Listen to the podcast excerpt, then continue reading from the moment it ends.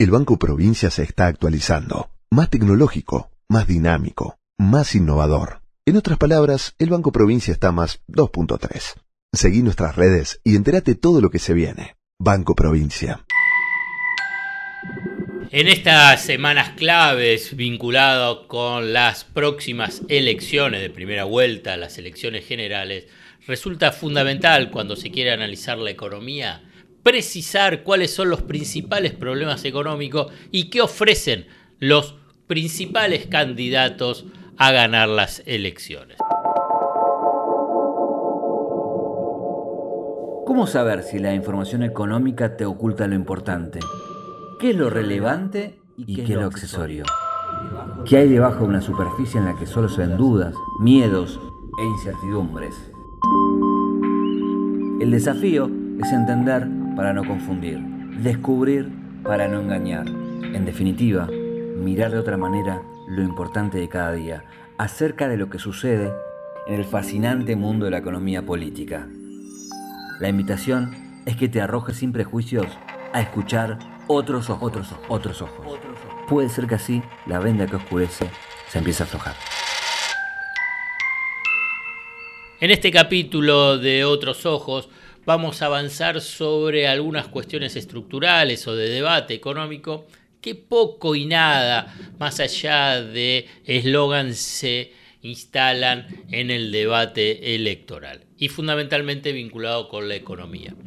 Con la economía a mí me parece muy importante qué pasa con los diagnósticos. Eh, se requiere un diagnóstico preciso para evitar precisamente el fiasco después de una política económica que tiene medidas desacertadas para atender precisamente cuáles son los principales desafíos. Obviamente que acá vamos a entrar en colisión o en todo caso a contramano del discurso dominante vinculado con cuáles son los problemas principales de la economía. Si estás hundido en los discursos tradicionales y en el análisis tradicional vinculado con la economía, ¿qué es lo que te van a decir? La emisión monetaria, el gasto público, los impuestos, la necesidad de reformas del Estado, de las privatizaciones, etcétera, etcétera, etcétera. Perdonen, es mi observación, si quieren, mi humilde opinión. Todos esos debates no van al corazón de cuáles son los problemas principales y por consiguiente no los terminan resolviendo. Ahora bien, te preguntarás cuáles son esos problemas principales. Yo te identifico tres. Te paso a detallar. El primero, la tasa de inflación una tasa de inflación de tres dígitos anualizada y después que se dio a conocer el dato de agosto del 12,4% con una tasa de inflación anualizada de casi 125%, claramente es un problema.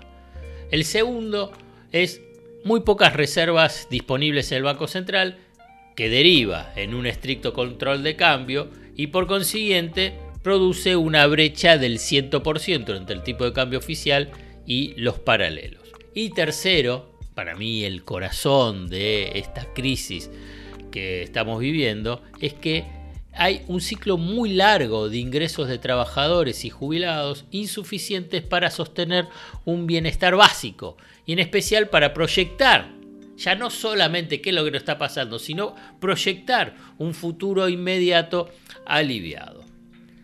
Ahora bien, como te mencioné, para eso se requiere un diagnóstico, el diagnóstico para cada uno de estos problemas. Pero, ¿qué es lo que encontramos en las presentaciones más o menos formales, más o menos que uno puede deducir de los tres candidatos presidenciales con mayor volumen electoral, está claro que tienen lecturas diferentes sobre qué hacer en el frente económico, más allá de algunos matices que ahora paso a detallar. En forma sintética, el plan económico de cada uno es el siguiente. Javier Milei concentra su propuesta en la dolarización, bastante baqueteada en estas últimas semanas, pero la sigue manteniendo, o sea, la propuesta de la dolarización y un fortísimo ajuste fiscal. Carlos Melconian que sería el ministro de Economía de Patricia Bullrich, enfatiza la necesidad de realizar reformas estructurales del Estado, laboral, previsional, entre otras, acompañado de un ordenamiento de las cuentas públicas. Dice que tiene más de 70 personas, técnicos, trabajando en un plan que, eh, por lo que presentó, dice, tiene entre 80 y 100 páginas. Sergio Massa define el objetivo prioritario de incrementar las exportaciones y el equilibrio fiscal en la búsqueda de los superávit eh, gemelos, como el que se registraron en el gobierno de Néstor Kirchner. Y ahora incorporó que eh, va a tener una meta explícita de mejora de los ingresos de trabajadores y jubilados. Entonces, acá hay un punto central. Si nos detenemos en que la economía enfrenta esos tres problemas que te mencioné, la tasa de inflación, las pocas reservas y eh, el deterioro de los ingresos, no es necesario un ajuste regresivo o reforma del Estado para abordar esos problemas. Por consiguiente, quienes proponen este sendero, o sea, del ajuste regresivo de las cuentas públicas, una reforma del Estado, no responden a las necesidades urgentes de la mayoría de la población. Para que quede claro, la economía argentina no requiere de un ajuste fiscal desmedido, ni de la reducción del gasto público eh, extraordinario, ni de privatizaciones de empresas públicas.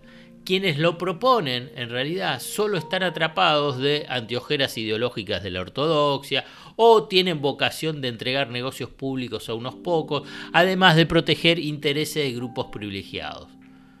El ajuste, la reforma, las privatizaciones no son medidas que permitirán bajar la inflación, ni sumar dólares al Banco Central, ni mejorar el ingreso de trabajadores y jubilados. Entonces muchos te preguntarán, decir, bueno, a ver, ¿y la inflación qué pasa? ¿Por qué hay tasas de inflación tan altas? Las fuentes inflacionarias centrales hoy para la economía argentina se encuentra en la inestabilidad en el mercado cambiario, en la elevación de los costos financieros por las elevadísimas tasas de interés y en los aumentos de tarifas de servicios públicos y de los combustibles, no en el tema fiscal, porque los aumentos generalizados de precios no son un fenómeno exclusivamente monetario. Esta es la consigna, la emisión de dinero es más inflación. Es un concepto en el actual escenario económico argentino muy tóxico, porque eso te lleva a intervenciones en la economía que no terminan bien, porque se equivocan en el diagnóstico y por consiguiente en el análisis y en la interpretación de la secuencia de la dinámica de los aumentos de precios. ¿Dónde parte el error? El error parte de no considerar o minimizar el carácter bimonetario de la economía argentina, que tiene pocas reservas el Banco Central, tiene un estrecho mercado de financiamiento en moneda doméstica y un elevado endeudamiento en dólares. Recordemos lo que te dije también al comienzo en esta caracterización, que hay pocas reservas del Banco Central y tenés un elevado endeudamiento en dólares que además con el FMI como principal acreedor individual. Al no incorporar este, en el análisis estas características, esta obsesión fiscalista como única vía de política antiinflacionaria no resulta efectiva. No sirve, no sirve. El punto de partida se encuentra entonces en los pocos dólares que tiene el Banco Central. ¿Qué pasa? Que determina las presiones devaluacionistas.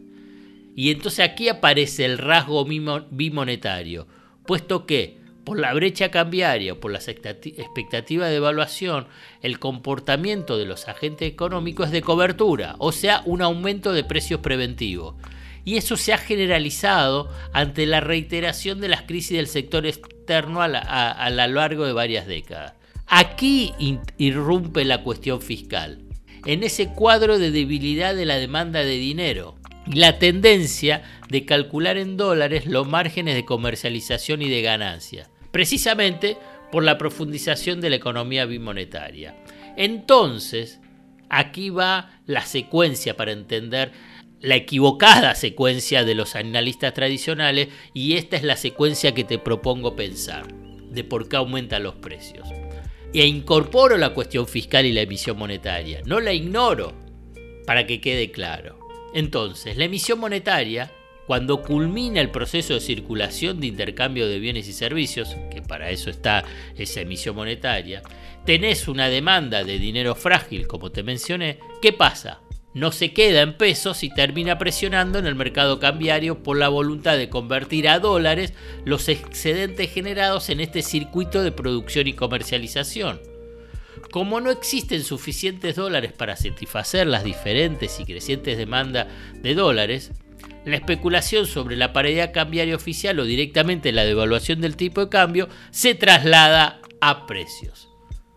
Para cerrar y para que se entienda en forma contundente este concepto, la prueba más fuerte de esta dinámica viciosa fue el ajuste cambiario del día después de las elecciones de las PASO, ese 22% que se ajustó el tipo de cambio. Es una medida que además fue exigida a través de una estrategia extorsiva por parte del Fondo Monetario Internacional para habilitar el desembolso de 7.500 millones de dólares. ¿Qué pasó?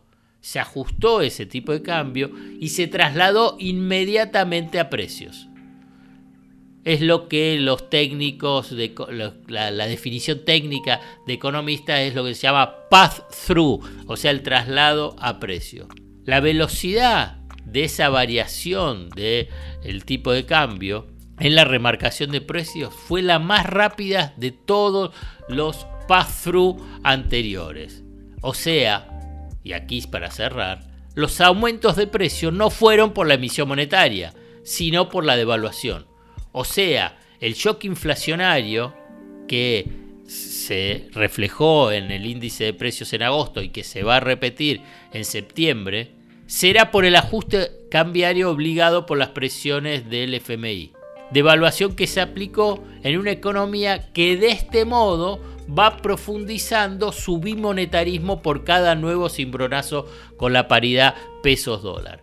Por consiguiente, para pensar el 2024 y para adelante, para tratar de bajar la tasa de inflación se necesita más dólares en el Banco Central, se necesita mejorar en los ingresos de los trabajadores y jubilados. Esos son los grandes desafíos económicos y no la del ajuste fiscal, reforma del Estado y privatizaciones. El Banco Provincia se está actualizando, más tecnológico, más dinámico, más innovador. En otras palabras, el Banco Provincia está más 2.3. Seguí nuestras redes y entérate todo lo que se viene. Banco Provincia. Hasta acá llegamos hoy. Otros Ojos te propone escuchar algo diferente para entender algo diferente del torbellino de noticias diarias que nos atraviesa en el mundo de la economía política. Hasta el próximo episodio.